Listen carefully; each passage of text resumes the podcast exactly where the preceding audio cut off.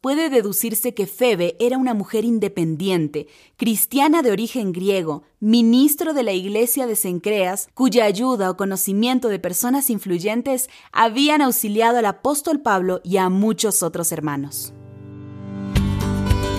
Mujeres invisibles que cobran vida, salen del anonimato y nos enseñan que la fe, la perseverancia y la confianza en Dios son imprescindibles en el camino de la existencia. Esto es La Mujer en la Biblia, un podcast para ti. Qué gusto saludarte. Te doy la bienvenida a La Mujer en la Biblia, el podcast en el que compartimos recursos y herramientas para ayudar a la mujer latina de hoy a caminar en su fe. En este podcast hemos creado varias series para ti. Este episodio es parte de la serie Rostros, en la que hablamos de mujeres presentes en la Biblia que nos desafían y nos recuerdan lo que Dios hizo en sus vidas. Hoy hablaremos de Febe, convertida a la fe. En dos versículos el escritor de la carta a los romanos sintetiza toda una vida dedicada al compromiso eclesiástico y a la predicación de la palabra. Es necesario sumergirse en el fragmento del capítulo 16 de Romanos, en el versículo 1 y 2, para descubrir qué se oculta detrás del nombre Febe. El pasaje da suficiente material para intentar recuperar datos valiosos. En primer lugar, se trata de una carta de presentación o recomendación destinada a los hermanos que reciben a Febe.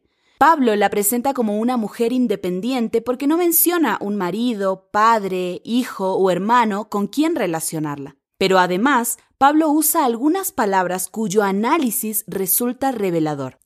En primer lugar, en el versículo 1 aparece un verbo compuesto que en este pasaje suele traducirse como presentar o recomendar, pero que literalmente significa reunir con o poner junto, es decir, que Febe se reunirá con los hermanos que recibirán la carta del apóstol. Después, Pablo se refiere a la mujer llamándola hermana, es decir, que la señala como una mujer creyente, miembro de la iglesia. Luego la identifica por su nombre, Febe, y de ese nombre se conoce que la mujer es de origen griego. Entonces, Febe es una mujer griega convertida al cristianismo.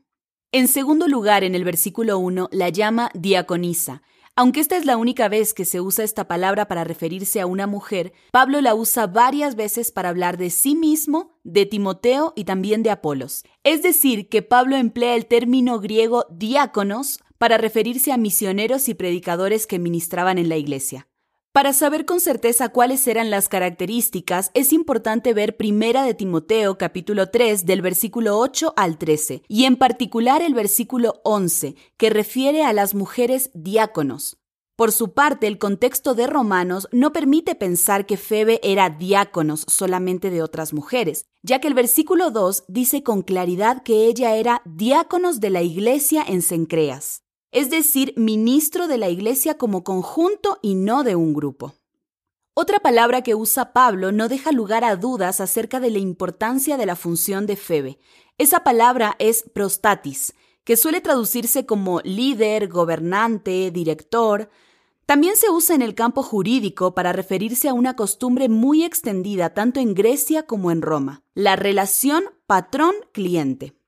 Según la costumbre del patronazgo, el patrón estaba obligado a facilitar ayuda material y apoyo moral a su cliente. Al ser personas ricas e influyentes de su entorno, los patronos proporcionaban también ayuda social gracias a sus relaciones y contactos familiares o amistosos. El cliente a su vez se encontraba en situación de dependencia respecto de aquel. También aquí el contexto amplía el alcance de la misión de Febe porque no solo la reconoce como prostatis de Pablo, sino de muchos otros también. De este modo, al colocarse bajo la protección o patronazgo de Febe, Pablo y otros junto con él se ubican en una relación de dependencia de esta mujer, quien obviamente había prestado ayuda material, legal y moral. Entonces, de estos dos versículos puede deducirse que Febe era una mujer independiente, cristiana de origen griego, ministro de la iglesia de Cencreas, cuya ayuda o conocimiento de personas influyentes habían auxiliado al apóstol Pablo y a muchos otros hermanos. La reflexión que acabas de escuchar la encuentras en La mujer en la Biblia, una nueva Biblia con recursos y herramientas para ayudar a la mujer latina de hoy a caminar en su fe. Tenemos más recursos para ti. Visita nuestro sitio web vivelabiblia.com. Será un gusto encontrarnos en el próximo episodio de La Mujer en la Biblia, un podcast creado para ti. La Mujer en la Biblia es una producción de Sociedades Bíblicas Unidas.